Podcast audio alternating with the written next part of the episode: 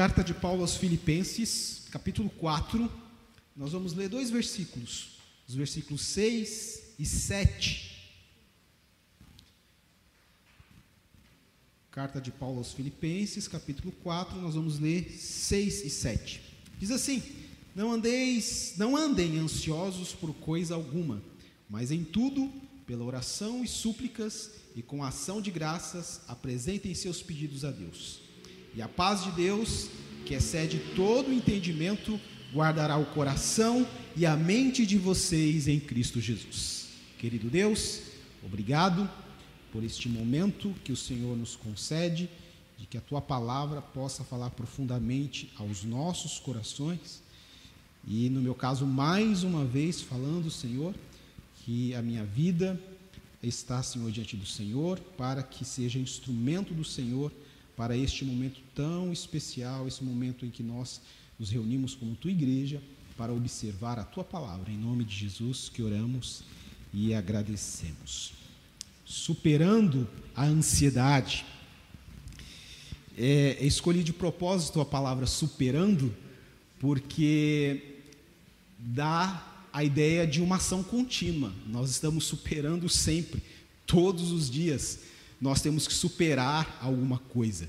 E a ansiedade é uma delas. Então, essa superação, ela acontece todos os dias. Às vezes perdemos uma batalha um dia ou outro nessa luta, mas essa superação é contínua. Mesmo porque é, nem usaremos mais esse verbo de forma a dar ideia de algo contínuo, quando um dia não precisarmos é, depender, não precisarmos equilibrar mais as nossas emoções e aí tudo ser maravilha, estarmos com Cristo definitivamente e não termos mais problemas com as nossas emoções. Mas enquanto isso não acontece, as nossas emoções precisam ser tratadas, as nossas emoções precisam ser alvo da graça de Deus e precisamos entender isso. E mais do que nunca, nós entendemos que o momento em que vivemos, as emoções, todas as pessoas, cada um à sua maneira, tem trago preocupação.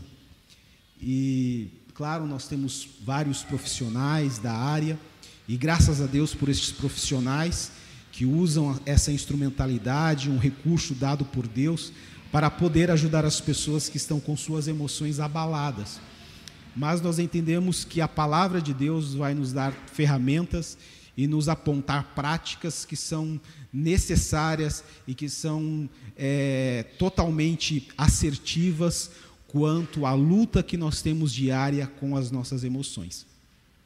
E o que seria de nós sem as nossas emoções? Como seria a reação de um pai que, que sabe que a esposa está grávida ou que sabe descobre que acabou de nascer o seu filho ou a sua filha. Como seria sem emoção? Como seria a emoção de alguém que depois de muitos anos batalhando, descobriu que conseguiu passar no vestibular e agora vai cursar o curso tão sonhado? O que dirá da pessoa que depois de muitos anos batalhando conseguiu comprar a sua casa? Como seria a sua reação se ela não tivesse emoções? Como seria a reação de alguém que, depois de lutar por anos contra uma doença, descobre que foi curado? Como seria a reação dessas pessoas? Como seriam essas reações se não houvesse as emoções? Então, de forma proposital, tem nos abençoado e as emoções têm servido para que possamos experimentar muitas bênçãos de Deus. E as emoções também servem para nos orientar quanto às lutas, quanto aos sofrimentos, quanto às dores que, que sentimos. Ah, nós temos até é, o medo, que é uma emoção muito forte, é uma sensação muito forte, que age até no seu físico, que é um, uma medida de defesa do organismo. Mas quando essas emoções elas tomam tal proporção em que isso interfere nas minhas ações, em que eu não consigo agir e raciocinar direito, então alguma coisa aí não está bem. Mesmo porque Paulo é, é, vai dizer que todas as coisas são lícitas, mas nem todas convêm e que eu não vou me deixar dominar por nenhuma delas. Então, nós recebemos de Deus sentimentos, emoções, E nós precisamos dominá-las. Quando estas emoções elas atuam a ponto de me dominar e eu não conseguir diferir entre o certo e errado, diferir entre aquilo que é coerente e incoerente, então eu preciso da graça de Deus. Seja através de um profissional que vai me ajudar, seja através da observação da palavra de Deus, seja através de um aconselhamento de alguém que possa ver a situação de fora e conseguir me indicar alguns caminhos, algumas situações que eu posso lançar mão para poder vencer. Nesse caso, nós vamos observar hoje a palavra de Deus, porque somente Deus, somente Deus pode trazer equilíbrio às emoções do ser humano. É, é claro que nós podemos observar ah, principalmente a medicina, com medicamentos que fazem o controle das emoções. Uma pessoa que está muito agitada, uma pessoa que, por exemplo, não está bem em relação às suas faculdades mentais, existem remédios que podem controlar isso. Mas percebam, controlar. A cura, somente aquele que entende o ser humano no mais profundo, aquele que é o autor da vida, que criou o ser humano, esse sim sabe como ele deve agir e tem todo o poder para curar toda e qualquer enfermidade. E se essa enfermidade nasceu nas emoções, nasceu no, no íntimo do seu ser, Deus pode fazer essa cura e com certeza Ele quer proporcionar, Ele quer fazer essa cura. Então nós vamos ver três, podemos dizer, três verdades sobre ansiedade a partir do texto que nós lemos. Paulo vai dizer que não devemos andar ansiosos. Percebam que ele está dizendo: não fique ansioso. Está dizendo: não andeis ansioso. Porque é fato, a ansiedade é uma realidade. A própria Bíblia diz isso. Não andar ansioso. Ou seja, a ansiedade vai vir. E por sermos frágeis, por sermos suscetíveis a todo e qualquer tipo de fraqueza, a ansiedade vai bater a nossa porta. Agora, a forma como vamos lidar com esta ansiedade é que vai determinar como serão os meus dias. Se serão dias em que a ansiedade vem, eu vivo, eu percebo, eu sinto isso, mas eu tenho uma forma de encarar isso, ou vou ser constantemente dominado pela ansiedade. É o que Paulo está dizendo aqui, porque faz parte das emoções humanas. Aliás, existe, existem ansiedades, podemos assim dizer, que é até boa de sentir. Por exemplo, quando você está na expectativa de receber uma boa notícia. Então, aquela aquela ansiedade, aquele anseio, aquele desejo de receber logo, é, faz você sentir o quanto é bom esperar alguma coisa. Mas percebam que estamos falando aqui quando isso se torna um extremo oposto, no sentido de que isso te domina, no sentido que você não consegue se concentrar mais em fazer coisas simples simples do seu dia a dia porque está dominado pela ansiedade. Percebam que temos sentimentos, várias emoções, várias formas de expressar o que sentimos, mas nós precisamos ter domínio sobre isso. Uma vez que eu perco o domínio, já tem um problema sério, porque nós não podemos ser dominados. Aliás, a, o único ser que pode exercer domínio sobre nós é Deus. Então, qualquer outra coisa, mesmo que parta de nós, das nossas emoções, isso precisa da graça de Deus. Então, a ansiedade é uma realidade. Basta olharmos ao nosso redor, basta olharmos para nós mesmos, e nós vamos entender, vamos perceber que a ansiedade está ali. Está ali. Agora, cabe a nós é, é, controlar isso. Paulo, escrevendo a Timóteo, vai dizer que Deus nos deu um espírito de poder, sim, de poder, mas de equilíbrio, de moderação. Não é nem um extremo nem outro, é de equilíbrio, poderoso, mas equilibrado. Então, se só Deus pode trazer equilíbrio às emoções do ser humano de forma que estas emoções, que essas sensações, que a sua vida, que a sua vivência seja saudável, então nós precisamos primeiro, além de entender que a, que a ansiedade é uma realidade, ela está aí, não tem como fugir. Aliás, percebemos que o negacionismo é uma forma de tentar evitar a resolução de um problema, mas que em nenhum momento resolve, muito pelo contrário, às vezes aumenta esse problema. Nós temos vivido, por conta de tantas notícias fakes, de tantas, de tantas incertezas, é, uma situação negacionista como talvez nunca tivéssemos visto, porque é, fala-se muita coisa sobre a, a, a, Covid, mas muitas dessas coisas é, é negacionismo, está negando a realidade que está aí, e isso não resolve. Então, é uma realidade, precisamos aceitar. Não tem como resolver um problema negando, porque quando você nega o problema, é como se você dissesse que ele não existe. Então, não tem como tratar algo que não existe. Então precisamos admitir, vivemos um período de ansiedade como nunca vivemos, mas graças a Deus que a graça de Deus, que excede a todo entendimento, tem guardado o nosso coração e a nossa mente. Outra coisa é que a ansiedade, ela potencializa o medo. Todos nós, é, em algum momento, é, tivemos medo Particularmente tive medo no início, porque uma coisa que eu nunca tinha presenciado em toda a minha vida, estava na escola e recebi a notícia que a partir do, do dia seguinte eu ficaria em casa e não tinha uma data para voltar. E o pior é que com o passar do tempo, o ano de 2020 passou, chegou o ano de 2021 e estamos ainda sem voltar ao trabalho. Isso voltará amanhã, caso não haja alguma liminar impedindo.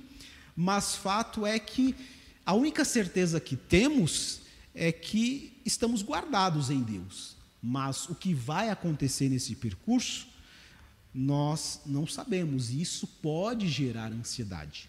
Pode gerar ansiedade. Então nós precisamos nos atentar para que a ansiedade não potencialize o medo que já existe em nós. Temos medo por uma questão natural do ser humano, um, como uma forma de autodefesa, mas se o medo domina a ponto de impedir que eu faça aquilo que eu faria normalmente, mesmo com medo, mas dominando o medo, então eu preciso da graça de Deus. Interessante que Paulo, quando ele apresenta essa fala, de não andar ansioso, o contexto aqui ele está orientando duas irmãs ali da igreja de Filipos, que é Evódia e Sintique, que eram irmãs que eram dedicadas à obra do Senhor, mas por algum motivo que a Bíblia não cita, elas tiveram um problema relacional. E quer ver o seu medo potencializado? É você ter alguma questão relacional para resolver e ficar protelando, ficar adiando. Porque Deus nos fez seres relacionais. E quando se trata de relacionamentos, nós temos duas instâncias relacionais: a vertical, que é aquela que, que tem a ver entre Deus e o homem, e a relacional, o homem para com o homem. Então, se eu, eu fui criado por Deus um ser relacional, para viver em harmonia. Os dez mandamentos, por exemplo, podem ser divididos em duas partes. Que é a, prim a primeira parte tem a ver com a verticalidade relacional do ser humano, e a segunda parte dos Dez Mandamentos tem a ver com, com a, a questão horizontal dos relacionamentos. Então, quando não se observa os mandamentos, os princípios, é, obedecendo essa, esse critério de harmonia de relacionamento com Deus e relacionamento com o próximo, isso pode trazer ansiedade. Por quê? Gera uma necessidade. Existe um problema relacional e a necessidade qual é? Resolvê-la. Quando isso não acontece, os sentimentos vão aflorando de forma desorganizada, porque, mesmo inconscientemente, a minha luta é de resolver aquilo, quando eu fico protelando e não resolver, aquilo gera ansiedade. Acredito que todos já passaram por isso, seja uma questão que não se resolveu com uma amiga, com o esposo, com a esposa, com o pastor, com o líder, com o liderado. Quando não se resolve, traz-se uma atenção e aquilo é potencializado. E uma vez que é potencializado, aquilo vai tomando conta, vai gerando mais, mais sentimentos nocivos. E se eu não tiver, se eu não puder contar com a graça de Deus, eu tenho um sério problema. Estou dando apenas um exemplo é, relacional. Mas existem tantas outras coisas que podem potencializar o medo. Por exemplo, às vezes você teve uma questão relacional, resolveu com a pessoa, mas não resolveu com você mesmo. E à medida que você não se perdoa, aquilo vai sendo potencializado e você vai ter uma demanda emocional muito grande para resolver com Deus. Agora, que bom que a palavra de Deus nos dá direção para identificarmos isso para que haja uma identificação do problema. Como eu disse, se eu nego, não tem como resolver, que é como eu tentasse resolver algo que não existe. Se eu nego que existe, fica difícil resolver. Mas quando eu admito, eu tenho esse problema, eu tenho essa dificuldade, aí eu vou poder, através da palavra de Deus, enxergar que a ansiedade também aponta para oportunidades geralmente, naquele calor de estar dominado por, pela ansiedade ou qualquer outro sentimento que te domine, você não consegue. E aliás, a, a sensação, a tentativa, a luta é de sair daquela situação. Mas quando nós podemos olhar com mais calma, refletir, eu já admiti que tenho problema, já admiti que sozinho eu não consigo, então aí eu tenho uma oportunidade. Oportunidade de resolver isso. E como eu faço isso?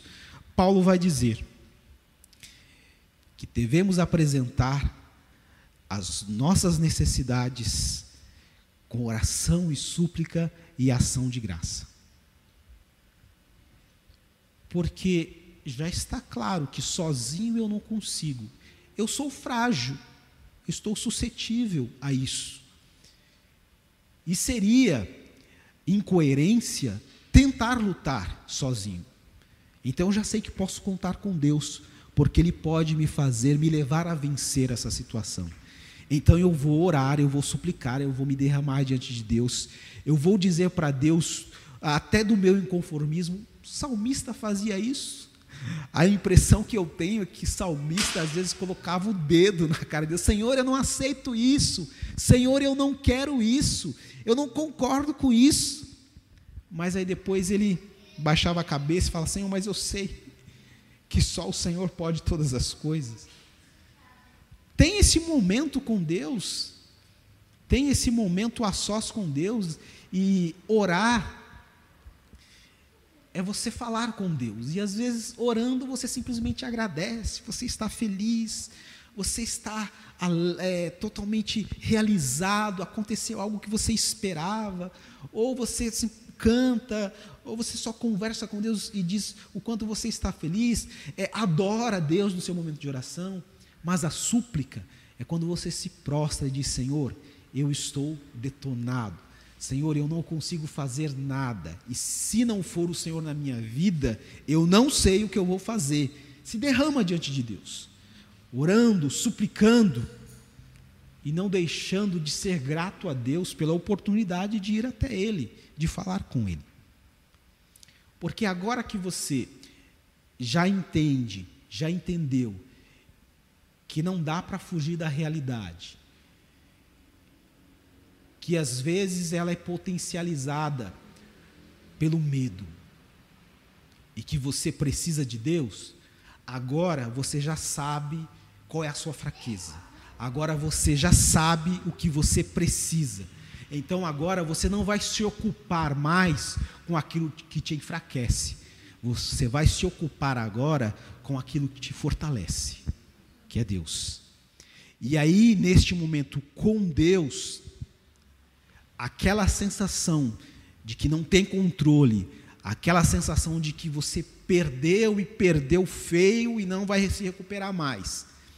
Aí, neste momento, quando você se prostra e fala com Deus, suplica a Deus, abre o jogo com Deus, diz como você está se sentindo, aí sim, esta paz que excede a todo entendimento vai guardar o seu coração, vai guardar a sua mente, para que naquele momento, enquanto você demanda com Deus, para que Ele te aponte uma solução, para que Ele te oriente, nesse processo, você não faça algo impulsionado, algo que esteja sob forte emoção, que possa te levar a se arrepender depois, que possa te levar a desagradar a Deus. E tenho certeza que vocês têm experimentado isso neste momento. Um momento desesperador, um momento de insegurança, de incerteza.